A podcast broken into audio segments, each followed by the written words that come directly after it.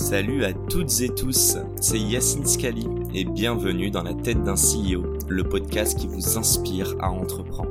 Je vous propose tous les lundis une conversation authentique avec des entrepreneurs et des figures hyper inspirantes pour, je l'espère, vous permettre à votre tour de réaliser tous vos projets et impacter notre société positivement.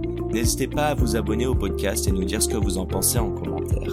Sans plus attendre, je vous souhaite un excellent épisode. Salut à tous, c'est Yacine, bienvenue dans ce nouvel épisode dans la tête d'un CEO.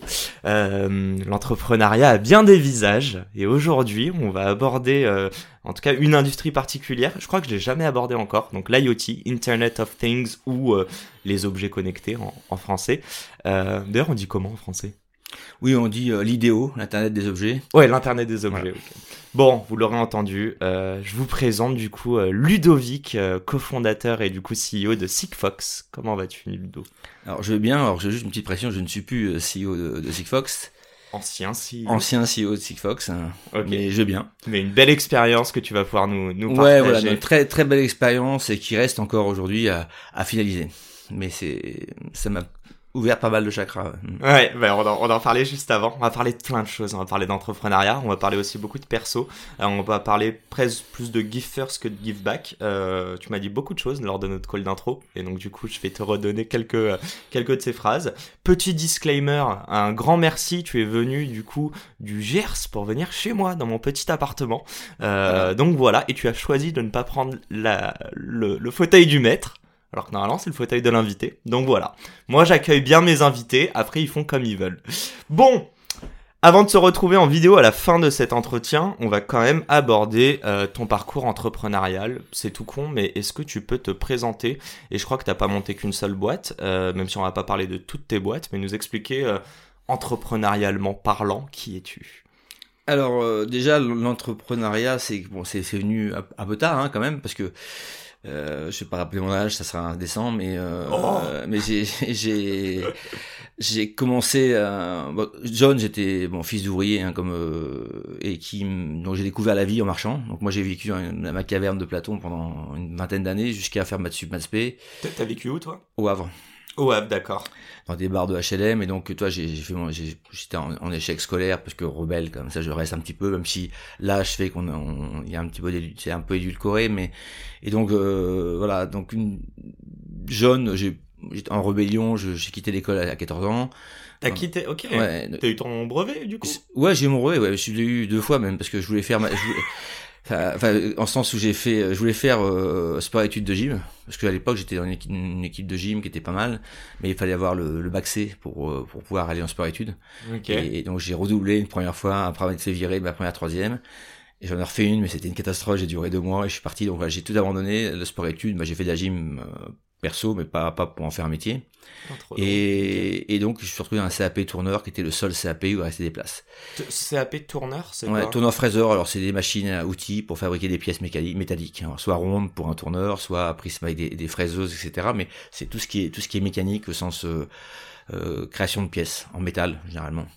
Voilà, donc je fais ça, et puis euh, et puis et puis ça, ça, ça a créé un déclenchement grâce à un prof, euh, Maurice Catlin, il s'appelait, et qui euh, qui me retourne en fait sans que je me rende compte, et qui, euh, qui d'une posture de rébellion, euh, et de toujours d'être dans l'échec, être dernier de la classe, c'était ma, en gros ma, Ton mon, objectif, mon- mon ouais. objectif euh, quand j'étais jusqu'en troisième. Puis tout d'un coup, je passe à la première de la classe. Et euh, parce que lui il m'a il m'a- il m'a transformé mais sans que je me rende compte puis, puis il m'a lancé quoi donc après j'ai fait euh, j'ai pas fait de seconde j'ai fait une première et après j'ai fait battu maths B, et après j'ai fait une école d'ingénieur euh, voilà j'ai dû finir toi troisième au, euh, au concours des grandes écoles enfin j'avais euh, maths et physique c'est devenu pour moi une C'était ton dada, quoi. Ouais, je me suis aperçu que j'étais super bon en maths et en physique. Malheureusement, entre guillemets, mon parcours m'avait pas permis de ni d'apprendre l'anglais ni de lire. euh, donc la littérature et l'anglais, ça a été des matières qui m'ont euh, qui m'ont fait que j'ai pas eu la. T'as- appris depuis, non? Ah, depuis ouais, depuis j'ai. speak English now. Oui, yes. I had to speak English. Là, là, il m'a regardé en mode, on va pas partir en anglais quand même. mes coudes, mes hein, mes coudes. Euh, non mais euh, en fait, voilà, donc je suis parti parce que tu vois, je, à l'X, tu vois, j'avais eu 18 à l'épreuve de maths, etc. Mais j'ai- je me suis fait caler en français avec un, je crois, un 2,75. euh, Enfin bref. Ou un truc comme ça. Donc j'aurais eu 3, j'étais pas, c'était admissible. Mais bref, pour te dire, le parcours un peu, un peu erratique, mais c'est pas grave. J'ai fait, j'ai fait euh, école ingénieur et puis ensuite j'ai commencé à bosser en tant que développeur de soft. Ouais. Euh, très très soft embarqué. Par contre, toi, euh, de, de, trucs un peu euh, pas fun pour certains, mais ça m'éclatait. Et puis euh, et puis un jour un mec vient me chercher pour me dire tiens tu pourrais, tu pourrais faire du commerce, t'as un t'as un bon relationnel, euh, ça te dirait pas de changer de, de, la technique au, commerce Je dis ouais, pourquoi pas. Il vient de chercher à l'X, donc Polytechnique ou alors Non, euh... j'ai pas fait l'X, moi j'ai fait j'ai fait l'NCMAG, mais j'ai Ah, t'as passé les concours J'ai passé les concours, mais j'ai pas j'ai comme j'étais boursier, j'avais un prêt pour faire maths sup j'étais je peux pas redoubler quoi, je peux pas faire 5 demi. J'ai fait 3 demi. D'accord. Moi j'ai fait que maths sup, enfin maths sup maths j'ai pas redoublé maths Et, et t'as cubé sur quoi du coup? J'ai pas cubé, j'ai fait j'ai fait NCMAG. Alors c'est quoi ça? C'est une école, une NC, euh, c'était la, c'est, reste encore la meilleure NC en, en info. C'est quoi NC un, Info maths. D'accord, ok. Mais euh, j'ai fait ça parce que ça, parce que j'aimais bien les maths, j'aimais bien Grenoble. Et donc voilà, je suis parti là-dessus. Pas et, de fibre euh, entrepreneuriale à ce niveau-là, alors. Alors non, c'est rigolo parce que donc je rentre à l'NCMAG ouais. et euh, je me fais élire président du, du BDE euh, et, euh, et j'organise le premier forum, le premier forum de de des entreprises à Grenoble. C'est okay. l'INPG, l'Institut national de polytechnique de Grenoble. On organise ça et là je m'occupe de table ronde sur l'entrepreneuriat. C'est donc tu vois à l'époque euh, il y avait Blochten Blanchet qui était là, qui était venu à l'époque. Okay. C'était et euh, bon, mais tu vois j'étais encore étudiant. L'entreprise était loin pour moi. J'ai vu, vu mes antécédents, on était loin d'entreprendre et autres. Et donc, euh, mais ça, t'en rendais pas compte. Je m'en rendais pas compte. Ouais. Et euh, X années après, donc euh, parcours très technique. Ensuite euh, du commerce en, en SS2I où euh, on me prend comme commercial euh, de base dans une agence et je crois deux ans et demi après je deviens directeur général adjoint une boîte de 700-800 personnes parce que je dirais euh, je sais pas pour moi c'était magique. C'était assez facile de, de, placer des mecs etc mais je me suis ennuyé parce que en fait euh, le monde le en monde... deux ans tu te retrouves à la tête de 700-800 personnes et tu voilà. dis que tu t'es ennuyé. Ouais oui parce que parce que le métier était pas était pas enrichissant. Que... attends c'est Ludo c'est ta vie est trop riche là c'est moi dans ce cas-là je te laisse dérouler. Mais ce que je te propose on va décortiquer un petit peu step by step. Juste une chose que les gens comprennent. Est-ce que tu peux juste présenter Sigfox? Ensuite on revient un peu sur ton parcours. D'accord. Ouais donc Sigfox c'est une enfin l'idée de Sigfox c'est de c'est de pro, de proposer un réseau euh, bas débit. Là où on a déjà une couverture je dirais mondiale en haut débit. Il mm -hmm. euh, y a plein d'applications des données. En fait l'enjeu c'est de pouvoir capter des données qui euh, une fois euh, stockées permettent d'optimiser des process, on va dire, pour simplifier, -hmm. mais par contre, l'optimisation qu'elles apportent chacune n'est pas suffisamment grand pour justifier une connectivité chère. D'accord? Donc en fait, il fallait faire un réseau pour, typiquement, pour, si on veut traquer une palette qui vaut euh, 10, 15 euros, si le tracker vaut trois fois le prix de la palette, Ça plus un abonnement qui vaut, etc., il n'y a, pas, il y a pas de, il y a pas d'héroïne. C'est bien de savoir où est une palette pour optimiser des process, ça, mm -hmm. ça va de soi. Mais par contre, le, le prix qu'on peut accepter pour avoir cette information-là est relativement euh, ténu et petit. Okay. Donc il, fa il, fallait penser quelque chose. Et donc moi, à, à cette époque, je croise euh, Christophe Fourté, qui est mon associé de, de Sigfox, fondateur, et il me dit, je sais envoyer des messages très très loin, avec très peu d'énergie, très peu cher et tout. Quand il me dit ça, tu veux, je j'avais tellement eu ça en tête, c'est une espèce de vision, mais depuis très très longtemps, et je me dis, c'est pas possible, soit je soit j'ai, il me rend me mentir, soit, mais c'est quand même ça m'excite. Et je creuse un peu et je m'aperçois que ce gars-là est un, un, un, un Mozart de la radio. Non, c'est un Mozart de la radio, Christophe, c'est un génie de la radio. Et, euh, et donc, euh, je pars avec lui. Et on, on part bille en tête pour créer un réseau mondial. Parce que dans ma tête, je me dis, vu qu'il faut que, que pour traquer des, des objets, il faut, faut, être, faut une espèce d'antenne mondiale, entre guillemets, euh, Mhm. de façon euh, métaphorique, et, et on part là-dessus en se disant bon, on va créer ce réseau-là, et puis c'est tellement une rupture, il y a tellement d'enjeux de connaître euh, la position de tout objet sur Terre, dire de la palette au container en passant par les cartons, etc., en, en termes de vision. Hein. Je me dis, on, ça, ça, ça, vaut le coup de, de, partir sur un challenge, on fait notre réseau à nous. Donc on part en 2010-2011 avec cette, cette idée-là. Donc on crée notre premier notre techno, on couvre la France assez vite. Donc la techno, enfin le, si je comprends bien, c'est vraiment sur le bas débit. Voilà, Vous que ça soit accessible à tous. À tous, mais en fait, en gros, c'est des petits messages. En gros, toi, c'est un peu pour simplifier un peu pour les pour tes euh, ceux qui écoutent ton podcast, c'est c'est l'équivalent du, du, du, tweet, c'est-à-dire qu'aujourd'hui on a on a des gros canaux, euh, des, des, autoroutes à cinq voies pour passer des voitures. Là, mm -hmm. on fait des pistes cyclables pour passer des, des petits messages, des petits okay. vélos, etc. Et mais mais il y a un intérêt. Mais moins d'embouteillage. Et moins d'embouteillage et ça coûte moins cher à faire une piste cyclable que faire une autoroute à 5 bords, tu vois. Et, et donc, euh, et le- le- l'usage n'est pas le même.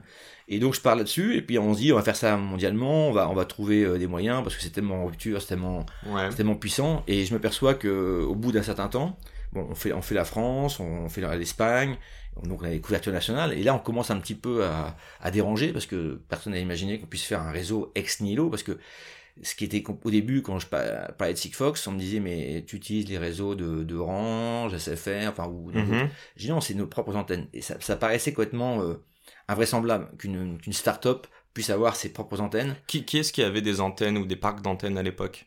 Bah, il y a que les opérateurs téléco. Hein, Donc tout. et tout. enfin un oligopole, il y avait quoi 3 4 acteurs max même Voilà, pas. ouais, ouais, bah, en France, t'en avais quatre, hein, t'avais Ouais. déjà, t'avais déjà Free qui Il y a était les là. Free qui étaient là ouais déjà. OK. Et- Orange, Bouygues, Voilà, SFR. les- mais, mais donc, mais pour, pour autre chose, pour nos téléphones, quoi, pour le, pour, Mm, le- mm, mm. pour la, de plus en plus avec une, avec un enjeu d'augmenter le débit. Mhm.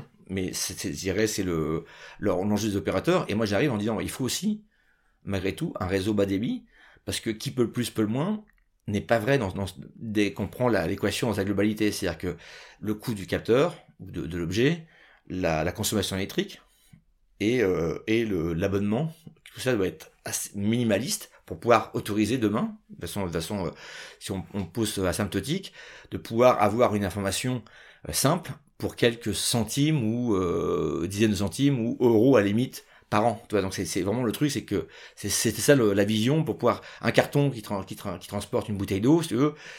euh, on peut imaginer que ça l'intéresse si on est capable de le traquer à 3-4 centimes, j'ai n'importe quoi, c'est des heures de grandeur, hein, mais Ouais ouais, OK. euh, et, et donc euh, ça c'était ma vision à terme pour Mhm. optimiser les choses, pour moins perdre d'objets. En fait, le, le coût doit être relatif au coût de production du- Voilà. de l'objet traqué. C'est ça. Mais pour, pour être capable d'aller à quelques centimes, il faut optimiser quelque à fond. Et donc Et un réseau, un réseau qui est fait pour le- aller vers le haut, Ouais. N'a pas été pensé pour aller vers le bas. C'était ça mon idée, toi. Et on est parti là-dessus. Et, euh, et bien en tête, on est, je vais réussir à lever 100 millions donc euh, La plus Pour- grosse levée de la French Tech à l'époque, à l'époque. ouais. Quelle Et, année? euh, C'est 2017 ou 16 ou 17, 16 je pense. Et spoiler, on va en reparler, mais je crois que tout s'est pas passé aussi bien que, non, que, non, non, non, non, pas que du tout. escompté. Ouais. Et euh, mais on va on va revenir là-dessus. J'aimerais juste te, poser une petite question. Euh, tu nous parlais là, je, je veux revenir dans la tête de Ludo, 14 ans.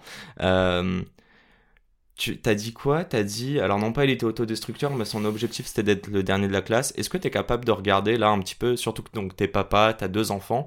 Mm. Pourquoi? Est-ce que tu es capable de voir aujourd'hui et de te dire, ok, à 14 ans, en fait, c'est ça que je voulais exprimer à travers le fait que je voulais être dernier de la classe? Et comment, comment on peut changer, enfin, passer du noir au blanc, genre vraiment, euh, par un seul, euh, une seule variable qui est en fait un être humain, qui est quelqu'un qui t'a insufflé euh, cette passion pour les maths et la physique. Bah, en fait, il y, a- il y a plusieurs choses. C'est-à-dire, quand on vit euh, comme moi à l'époque dans des dans des HLM, dans des contextes un peu où on est seul. hein, moi, je j'ai pas j'ai grandi, mais on m'a pas élevé. Toi, j'ai comme, euh, Tes comme parents une plan- n'étaient pas trop présents, c'est ça? ils n'avaient pas, pas trop le temps pour s'occuper de moi, donc tu, tu- tu es tout seul. Tu vis dans des cités, donc t'as- on dirait le Des frères et sœurs ou? Euh, ouais, mais qui, qui 8 et 7 ans, ils ont plus que moi, donc qui étaient qui étaient pas là, donc j'ai vécu euh, globalement tout seul Ok. et euh, dans un contexte où euh, compliqué hein, sur les, les, les quartiers un peu les, les bars, bars de HLM et autres c'est quand même euh, une vie un peu struggle for life mais intéressante aussi dans, dans, dans, les, dans les relations humaines dans certaines formes de, de vérité de- d'authenticité les valeurs c'est pas celles qu'on connaît dans le monde éduqué on va dire mais Mhm. Mais il y en a d'autres. Et, donc, euh, et quand on cherche à exister, tu te, tu te manifestes. Et en étant euh, dernier de la classe, quelque part, je trouvais que c'était un moyen de, de, de, de, De ressortir du lot. de ressortir du lot et, et de dire euh, j'existe et en provoquant. Enfin, les enfants font ça parfois, c'est-à-dire que en poussant les parents à, j'irais à, à l'extrême, c'est un moyen d'exister, de dire je suis là, occupe-toi de moi, toi. Et donc, C'est- euh, une manifestation de soi, quoi. Euh, ouais, c'est ça. Je pense que c'est un cri, un cri, un appel au secours, mais qui est qui est inconscient. D'accord. jusqu'au jour où quelqu'un te dit, euh, bah, tu comptes pour moi, ce prof de, ce prof de méca, et, et Il a vu quoi en toi? Je sais pas. l'époque- Parce que non. j'allais dire même toi à l'époque. non, non, mais moi je sais pas ce qui s'est pas passé. été tu capable de veux. voir Non, quelque non. chose. Et quand je te dis ça, c'est avec le recul, c'est-à-dire que je me suis rendu compte que cette personne-là avait été importante dans ma vie, mais sur, sur le coup, il m'a, quand je dis il m'a retourné, c'est que d'une posture d'échec entre guillemets provocative à quelque chose de, de, de succès. Je, je, je sais pas ce qui s'est passé, si tu veux, mais toujours est-il que petit virage, Bah, mais mais il s'est occupé de moi en fait, c'est qu'il m'a- il m'a valorisé là où personne s'est occupé de moi si tu veux. Donc euh, là où toi-même tu te valorisais pas? Bah ouais, parce que Tu les connaissais ces capacités ou pas? Non, non, aucune idée. J'avais, j'avais, des, j'avais des fois des visions, mais que je, partais, j'avais plein de trucs euh, qui me venaient à l'esprit souvent, mais dans, dans mon contexte familial autour de moi, personne comprenait ce que je racontais, donc euh, un peu seul. Ouais. Et, et donc, le jour où on commence à, à te prendre au sérieux, à, à, à, à prendre, à te poser l'intérêt, surtout à prendre du temps de t'écouter et de, et t'amener à, à progresser, c'est-à-dire qu'il m'a pris par la main entre guillemets, et puis il m'a, il m'a, il m'a, il m'a, il m'a lancé sur une, sur une voie. Puis après, après, je, je me suis dit, bah, c'est bien d'être premier de la classe. Un, moyen- un autre moyen de se faire, euh, de se faire remarquer, c'est d'être premier de la classe, toi. Tout en étant quand même, C'est un bon moyen. ouais, mais tout en étant rebelle. C'est-à-dire que je me rappelle en maths sup, maths j'avais, euh, bon, j'avais une 18 de moyenne en maths, en physique, j'étais premier, de la- premier de les la cours classe. Je séchais où j'avais Walkman en cours. Les profs me viraient des cours parce que j'avais, j'ai toujours été incapable d'écouter en fait les cours. T'es un Et, scandale. et- et donc, euh, les profs me le moment dehors, mais j'avais quand même une super moyenne, donc euh, ils m'ont pas- ils m'ont jamais viré. J'étais pas méchant non plus, si tu veux, mais provocateur, tu vois. Donc, euh, si tu veux, ça, ça a agacé les profs. J'ai toujours été comme ça, si tu veux. Je... Et donc, euh, j'ai fait, pour moi, ma, ma, ma spé, j'ai quasiment fait tout seul. J'ai acheté des, j'étais à la bibliothèque, j'ai acheté des bouquins de maths et j'ai fait le, le, le programme tout seul. Et, et, et à ce moment-là, justement, euh, allez, passons. hein, donc là, t'es vraiment rentré en spé, ça veut dire que t'es déjà devenu plutôt bon élève à ce moment-là. Ouais. C'était quoi la motivation? Pour qui tu le faisais? Pour toi ou pour ce prof? Alors là, c'est, là, ce qui s'est passé pour moi, c'est, c'est, alors, c'est, c'est pas encore pour ce prof, j'ai pas encore complètement réalisé ce qui se passait. Ouais. Bien que j'ai été le voir quand j'ai eu mon, mon diplôme d'ingénieur, je suis allé dans l'atelier euh, de CAP, j'ai été le voir, j'ai félicité, j'ai j'ai les larmes à l'œil, j'ai, Ouais. j'ai l'émotion, mais c'était un moment fort, quoi. Et euh, je te revenir. Euh, Non, mais prends ton temps, mais trop cool. Je trouve justement que. Euh, je sais pas comment dire, mais les, que ça soit les réussites ou les succès euh, sont beaucoup plus savoureux si, euh, si tu les partages avec des gens. Ouais. Et, euh, et lui, il l'a ressenti comment tout ça, justement? On était super c'est qu'il y avait tous ces, tous les élèves de, qui étaient euh, comme moi il y a 7-8 ans avant, qui étaient autour de leur, leur fraiseuse, leur dire voilà, ce gars-là était, était parmi vous il y, a, il y a X années, et maintenant il est ingénieur. T'es pour- devenu un modèle, du coup, pour eux.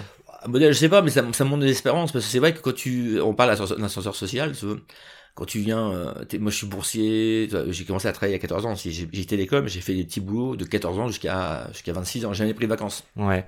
Donc j'ai fait de la maçonnerie, de l'électricité, euh, plein de, plein de trucs pour payer mes études et, et- et les à côté. Et donc euh, c'est vrai que quand tu, quand tu fais tout ce parcours-là, tu as à la fois euh, une espèce de palette où aujourd'hui je peux, enfin je peux, je peux être maçon ou électricien et euh, aussi euh, gérer les entreprises. Enfin, j'ai pas une palette, mais dont j'ai besoin parce qu'il y a, il y, a, il y a- il y a la concrétisation, il y a du du contact humain, il y a, enfin, il y a, moi j'ai besoin de- d'être stimulé, toi. Et en créer quelque chose, c'est c'est la stimulation. Et, et donc, euh, dans, dans mon parcours et dans le dans cette façon de, à un moment donné, de réaliser que bah, c'est les maths et la physique, c'était une révélation. Enfin, tu, tu comprends le monde, tu vois, un coup, j'avais j'avais des intuitions, des choses, on pourra en reparler, mais j'avais une vision du monde qui était euh, particulière. J'arrivais pas à y mettre un, un espèce de modèle dessus. Et quand tu rentres dans les dans les mathématiques et la physique, tu un coup, tu crées des modèles et qui te permettent de bah, d'aller plus loin, beaucoup plus loin dans la. C'était quoi dans- ta vision justement à ce moment-là? Et j'ai l'impression, dis-moi si je me trompe, quand tu parles de mathématiques, euh, de physique, c'est l'aspect rationnel dedans? Non, justement, ça, ça t'explique l'irrationnel. C'est-à-dire que, euh, je prends un exemple rapide, en maths, tu vois, un jour avec mon prof de maths, il- on, on fait euh, les, les suites, les séries entières ou les suites, en, et, en- la somme des, des chiffres de 1 sur n2 euh, de, de, de, de 1 à l'infini, Ok. elles convergent vers une valeur quand la, la même somme de 1 sur n diverge, c'est-à-dire qu'elle va vers l'infini. D'accord. Donc, toi, donc, euh, mais si tu mets ça dans le monde concret, c'est-à-dire tu te crées une tour dans les cubes, avec des cubes qui ont pour côté 1 sur n. Ok. Donc le premier 1, 1 demi, 1 quart, un, quart, Mhm. un, un tiers, un quart, etc. Tu les mets l'un par-dessus l'autre, tu as une tour de longueur infinie. Mais c'est une pyramide en gros? Non, tu, crées, tu crées une pyramide de longueur infinie parce que la somme des chiffres de 1 sur n tend Ouais. à l'infini, alors que la surface est finie. Et un- parce que la surface c'est 1 sur n2, la Mhm. cube. Donc tu imagines que tu crées, tu peux peindre avec une quantité de peinture finie, une tour infinie. Donc c'est-à-dire quoi que tu es capable de quantifier la superficie du- de la dernière pièce tout au- Enfin, Bah, pas la dernière du coup. ça- mais- enfin, là où je veux en venir, c'est que tu crées un, par- un paradoxe. Pour moi, il y avait Ouais, des paradoxes. Et, et donc, euh, ce paradoxe-là n'a pas d'explication aujourd'hui euh, réaliste, sauf que les mathématiques se, donnent ce type de résultat. Donc, je me, je me dis, mais ça veut dire qu'il y a, il y a quelque part, il y a, un- il y a un bug dans, dans l'univers. C'est-à-dire qu'il y a un modèle qui a, qui a instancié le, ma- le, le monde dans lequel on est, mais ce modèle-là a des failles. Et, et aujourd'hui, dans la, en science, tu as, des, des ingénieurs, des chercheurs qui essaient de démontrer que notre monde n'existe pas. C'est essayer de trouver euh, un moyen de, de démontrer que cette, cette perfection qu'on a sentiment de, de, côtoyer au quotidien, qui est le monde, la réalité, bah, pourrait avoir des exceptions et donc démontrer qu'elle qu'elle est, qu'elle est virtuelle entre guillemets. Et donc, toi, quand je parle du paradoxe, pour moi c'est pareil, c'est un truc qui, je vous dis, le modèle, il est vachement bien, mais il a, il a des limites à plein d'endroits, des plein de paradoxes. Et on pourrait en citer des, des tonnes. Et donc c'est à ce moment-là, c'est ça que je me dis. C'est quel âge ça Les premiers paradoxes, on va dire que bah, c'est 21 ans, toi. Ok. Et, et je spoil, mais juste avant, on a, on a beaucoup, un petit peu vapoté là pendant l'installation. Tu m'as dit, euh, je ne crois pas au réel. Tu peux m'expliquer ça? Ouais, alors, je sais que au risque de faire peur à certains, mais c'est une quelque part c'est une conception du monde où je pense qu'on est avant tout des âmes il y a le, le soi, l'âme et, et, et l'incarnation qu'on a. Et l'incarnation fait que on, on, conçoit, on crée une réalité, mais en, elle-même, elle, elle a toute sa, toute sa, toute sa, son potentiel pour essayer de faire en sorte que peut-être de répondre à des questions, de, que notre âme elle traverse euh, cet espace matériel pour nous, nous, nous faire grandir, pour euh, faire toucher euh, des, tout ce qu'aujourd'hui nous fait souffrir. Hein. Je pense que notre ego qui, qui, qui caractérise, je dirais, la matérialité ouais. Bah, est un peu en opposition avec l'âme. Donc on en parlera peut-être après, mais pour moi le, la vraie révélation c'est quand tu prends conscience que as, dans, dans, ton personnage, tu as ton, ton âme et t'as ton ego et que les deux sont en permanence en train de de, de, de, de se faire un ping pong euh, un ping pong et très souvent l'ego est à 99% et quand tu prends conscience que de ton âme bah tu peux challenger ton ego. Et donc et l'enjeu c'est effectivement c'est d'arriver à inverser le le moment où tu es dans, dans, dans, en pleine conscience versus euh, tu fonctionnes dans un ego qui est pour moi le, le moteur qui fait qu'aujourd'hui euh, bah, on crée on crée la, on crée l'économie enfin on essaie de créer la, la valeur. La valeur c'est pour moi c'est le côté égotique c'est le moteur la, finalité c'est l'âme. C'est quelque chose qui euh, qui transcende tout ça et qui normalement devrait nous nous, nous amener vers une plus d'amour et plus d'équité. Mais voilà ce, ce, ce combat là pour moi j'en ai pris conscience à travers cette à la fois ce fait que on peut challenger la réalité. C'est-à-dire que ce qu'on pense être euh, euh, réel peut ne pas l'être, mais encore une fois, ce que, quand je challenge ça, c'est aussi un, moyen aussi de, se poser ses propres questions. On a vu depuis depuis Galilée où la, science a commencé à exister, parce que mm-hmm. on s'est rendu compte que, bah, que la Terre était pas au centre du monde, etc. Il y a toute la science qui s'est développée. Et aujourd'hui, on commence à voir quand même apparaître de plus en plus de réflexions sur justement sur le sur l'âme, sur le chamanisme, sur et si le monde n'existait pas, et que peut-être qu'à la fin, ces deux ces deux prismes là, un côté très scientifique, très matérialiste versus très spirituel, l'âme, que ça peut amener à quelque chose de de, de, de, de non pas qui s'oppose, mais qui se complémentent pour arriver, je ne sais pas à, quel résultat, mais on pourrait, on pourrait imaginer plein de choses, mais ça, c'est, ça, ça prend un peu de temps, mais je, je, réfléchis à ça, en fait. Pourquoi, pourquoi on existe et pourquoi cette, cette, cette ce passage de notre âme dans, dans cette matérialité. Mm-hmm. Il y a peut-être un, monde avant, un monde après, toi, des, des têtes de, comme tu rentres dans un film, tu rentres dans une salle de cinéma, tu sors du cinéma. Est-ce que cette, voilà, est-ce que notre âme, la naissance à la mort, c'est pas traverser une, une scène? Pour faire que notre âme soit challengée sur des sur des choses comme ça. Donc quelque part c'est mon, mon challenge de la, de la réalité, il est là.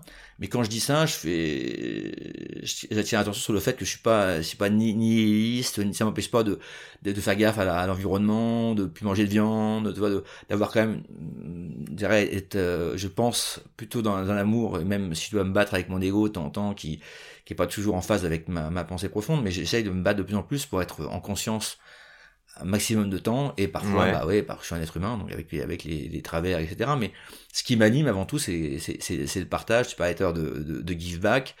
Euh, ça a été moi c'est depuis toujours et j'ai créé la Beauty Valley à, euh, give force plutôt.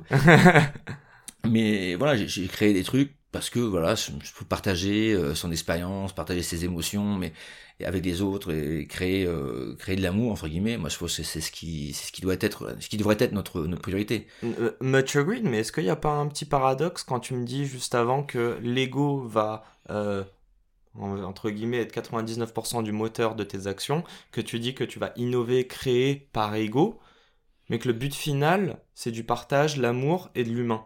Je, je, tu vois alors, ce que je veux dire Alors c'est vrai que j'ai fait un, un, peu un raccourci un peu dense, mais il faudrait plus, beaucoup plus de temps. Mais quand je dis 99%, c'est que, c'est que en fait les 99% c'était avant, c'est-à-dire que quand la prise de conscience au fur et à mesure, tu vois, la sortie de la caverne, de prendre conscience qu'il existe autre chose, tu as des modèles qui, qui te permettent de de, de, de, de t'évader, ouais. de, de, de, de, du cas dans lequel tu es, et, et pars en, tu pars dans des modèles, tu te maries, tu as des enfants, euh, tu as, une, as envie de faire une carrière, tu as envie de gagner de l'argent, avoir une maison, une voiture, etc. Ça, c'est des égos qui foncent. Et au fur et à mesure, tu tu tu tu t'as t'as- t'as- t'as- t'avances et puis à un moment donné, avec une souffrance, parce que je pense que Sigfox, on pourra en reparler, mais ça a été une grosse souffrance. On va en reparler euh, justement. mais- et cette souffrance-là me te fait faire un arrêt sur image en disant ça, ça ça va pas. Donc je suis parti au Brésil, j'ai remonté le Rio Tapajos avec un copain euh, à deux sur, sur une barcasse et puis on a été voir des chamans, etc. Et là tu, tu prends conscience qu'il existe il existe autre chose et, et là tu te poses et là tu essaies maintenant de, de, de, de, faire grandir ton âme versus ton ego.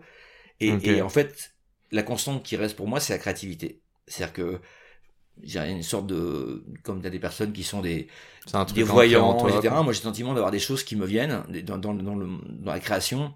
Me poses un problème et très très vite, je vais peut-être arriver à trouver des, des idées. Mais c'est voilà, c'est quelque chose qui me viennent euh, spontanément. Je sais pas dire pourquoi, mais je j'ai une- la créativité, c'est c'est mon c'est mon moteur. Ouais. C'est ce qui me- c'est ce qui me met en joie, c'est ce qui me fait lever le matin, tu vois. Mais tu pourrais le garder pour toi, non? Ah non, qu'il n'y a pas un moment où justement tu fais ce switch entre ego et tu te dis Non, en parce fait je- c'est mon devoir de, de donner cette valeur, de la créer pour les autres Ouais, moi je pense que avoir des idées. Je sais pas, c'est philanthrope hein, au bout d'un moment. Mais... Alors c'est philanthrope. En même temps, faut se dire aussi qu'une idée, c'est une idée, mais tant qu'elle n'a pas été mise en œuvre, Ça vaut rien. ça, ça vaut pas grand chose. Donc, Ouais. euh, donc l'idée c'est comment faire pour que donner, enfin créer des choses avec des tiers et les Mhm. aider à, à, à démarrer des projets. Et puis après, une fois que c'est lancé, de toute façon, ils ont, ils ont leur propre euh, mise en, la propre mise en œuvre parce que chacun, un projet, une fois que tu l'as, tu l'as, tu l'as mis un peu sur les rails, après l'entrepreneur qui le porte va y mettre sa touche à lui, il va, il va embaucher du monde. Ça, va, ça va devenir leur projet, mais ce moi, ce qui me plaît aujourd'hui, c'est de, de faire partager mon expérience euh, de Sigfox avec toutes les erreurs que j'ai faites. J'ai fait pas mal, mais j'ai fait pas mal d'erreurs aussi. C'est comment on, bah, permettre à des, à des projets en création de connaître ces éléments-là en démarrant pour, pour éviter ces écueils-là Mhm. et, et peut-être progresser mieux et surtout progresser en conscience. Parce que le, le, fait de, partir comme ça, euh, bille en tête, euh, et drivé quand même par inconsciemment par l'ego, qui fait quand même des erreurs, qui en termes de management, en termes de, de décision, alors que si tu étais plus éveillé, je pense qu'on on pourrait, si on s'éveillait plus, parfois on pourrait prendre des décisions euh, peut-être plus performantes Ouais. et, et peut-être plus catalysantes pour les pour les hommes avec un grand H et les femmes donc euh, un grand F euh, pour euh, voilà je pense que le je fais gaffe à ça parce que Ouais, fais gaffe. et, Non, non, mais euh, très clair. euh, voilà, donc euh, c'est c'est le pour moi c'est tout, tout ce parcours qui, qui a été quand même euh, à la fois excitant. J'ai quand tu viens des, des banlieues euh, du Havre et tu vas voir Obama avec euh, Hollande en avion présidentiel, tu veux, les, grands écarts. Tu vois. Et, et donc pour moi c'est Je parlais anglais, rassure-moi. Ouais, à l'époque, Ouais, il y, a- un truc qui est rigolo, c'est que euh, quand j'ai commencé Sigfox, je parlais pas anglais. Ok, pas du tout. Et je me rappelle un, un investisseur qui me dit ouais tu, tu pourras pas t'en sortir, tu parles pas anglais et tout. Et à l'époque j'étais avec Marc Rougier qui était un, qui est un ami qui était aussi entrepreneur, qui est maintenant chez Elaya. Euh, je l'accompagne un jour sur une conférence, puis je le vois euh, parler en anglais devant, devant plein de gens. Je le regardais, pour moi c'était un extraterrestre. Je me dis putain, jamais je pourrais faire ce qu'il fait. Puis finalement, je sais pas comment ça s'est venu, mais je me suis mis à parler anglais. Puis je me suis, j'ai aussi, je me Par suis- mimétisme ou, Ouais, euh, bah, c'est venu en espace de peu de temps. Alors que les premiers rendez-vous que j'avais pour Sigfox au tout début, c'est Marc qui était à côté de moi qui, qui, qui, Qui prenait, traduisait. qui traduisait. qui- Donc tu vois, c'était c'était quand même, c'était énorme. Cette, cette, cette, cette- Donc j'ai dû apprendre anglais très vite. Et, euh, et donc voilà, donc c'est pour moi c'est c'est c'est quelque chose, c'est une expérience euh, assez extraordinaire, euh, Sigfox, très très Ouais. dur et surtout un, un, un écart. Mais en fait, là où je suis resté quand même euh, un côté euh, curieux, euh, on va dire peut-être naïf, mhm. une sorte de naïveté, on dirait Ludo, il est pas naïf, etc. Tu, tu peux, avoir- je peux générer une image très différente pour les gens qui, qui m'ont croi- croisé ou qui me côtoient. Mais cette naïveté-là fait que j'ouvre des portes, je m'intéresse à plein de choses, mais jamais, je pense, sombrer dans, toi, dans des trucs, il y a des choses sur lesquelles je vais pas, c'est pas mon monde, et je, je respecte, mais je, je pense que je suis resté sur mes valeurs hein, plutôt un peu, un peu ouvrières, parce que, parce que voilà, je, je me prends pas au sérieux, par contre, je, je, je, je suis impliqué, je suis résilient, je suis capable de, de, de faire des choses, mais, mais Tu te dis jamais, putain, c'est ouf ce qu'on fait là? Non. Jamais. non, non, jamais. Ça, c'est un des problèmes. Faut que je Ouais. comprenne au fond de moi-même pourquoi ça. Mais à aucun moment, je me tiens à ce qu'on a fait en Sigfox avec Christophe et les collaborateurs qui, qui ont contribué à ce projet. C'est extraordinaire. t'as- peur de, euh, je sais pas, c'est se reposer sur les lauriers, prendre des victoires pour acquises, ou euh, est-ce que t'as, tu sais, parfois tu ne veux pas savourer, ou carrément il y en a qui ont de l'argent et qui veulent pas dépenser, et il y a un côté de, euh, notamment de par d'où tu viens, j'ai peur de tout perdre, j'ai peur que ça s'arrête. En fait, j'ai peur que si je prends ça comme une réalité, que demain je me rends compte que c'était un rêve. Tu vois, tu vois ce que je veux dire Non, je sais ce que tu veux dire. Je, je pense pas, mais euh, honnêtement, de toi, moi, j'ai pas, j'ai pas, Je sais pas si t'as ce biais-là. euh. J'ai pas encore ça, mais par contre, ce que je me dis, c'est que dans, dans ma peut-être ma soif de création, Ouais. c'est d'avoir entendu mon père qui était électricien dans une euh, raffinerie qui, a- qui voulait créer une baraque à frites parce qu'à l'époque sur les chantiers euh, il y a, je sais pas, un paquet, populaire. un, un paquet d'années euh, bon on mangeait avec des gamètes on mettait on mettait le repas le soir on mettait à chauffer dans un truc et puis un bain-marie et c'était un- puis il y avait un mec qui a monté euh, une espèce de cahute. Maintenant c'est des c'est des food trucks mais Ouais, à l'époque c'était un mec qui avait mis euh, une friteuse et il faisait quelques quelques quelques saucisses frites. Et puis bah et le mec il a, il a monté un restaurant qui s'appelle le roi de la frite au Havre qui est devenu un truc le mec voilà il est devenu riche en faisant des frites sur le chantier là où mon, que mon Belle père voulait faire n'avait pas osé la faire. Donc euh, toujours été, il a toujours été frustré en disant j'aurais dû faire ma baraque à frites. Et quelque part Sigfox pour moi c'est les boîtes que j'ai créées C'est un peu ma baraque à frites. Et, cool. et, donc, euh, c'est peut-être les motivations sont là, mais je me suis jamais, jamais créé une boîte ou d'être CEO de Sigfox, je m'en fous. Enfin, j'ai, peut-être que je laisse la- cette impression-là, mais je- pour moi, c'est, une mission, c'est, d'emmener des gens sur, vers, un, vers un rêve, entre guillemets, vers une, vers une création de valeur, vers une vision. Ouais. Mais, euh, mais à aucun moment, ça me, ça me fait sortir. J'ai pas envie de me dire, parce que j'ai fait Sigfox ou autre, je, je suis au-dessus du lot ou autre. C'est que je l'ai fait parce que, parce que ça, avant tout, ça, ça me passionnait, la vision. Et aujourd'hui, je réfléchis encore à Sigfox, entre guillemets, 2.0, parce que c'est pas fini. Je pense qu'aujourd'hui, euh, euh, ce qu'on appelle l'internet des objets, c'est un, c'est, l'internet en fait. Et il faut créer un internet bas débit, donc il faut réfléchir un petit peu. Et là, je suis en train de travailler avec, Bah, surtout avec le Web 3, j'imagine. voilà, avec Euh, le Web 3. mais donc, alors, euh, j'ai j'ai juste une petite question, Ludo, et en fait, on va introduire Sigfox. Et c'est la fin de cet épisode. Les amis, j'espère qu'il vous a plu. J'espère qu'il vous aura inspiré. Si cet épisode vous a plu, n'hésitez pas à nous soutenir en nous mettant 5 étoiles sur les plateformes, en vous abonnant évidemment et en nous laissant des commentaires. C'est très important et ça fait toujours plaisir. Hâte de vous retrouver la semaine prochaine. Ciao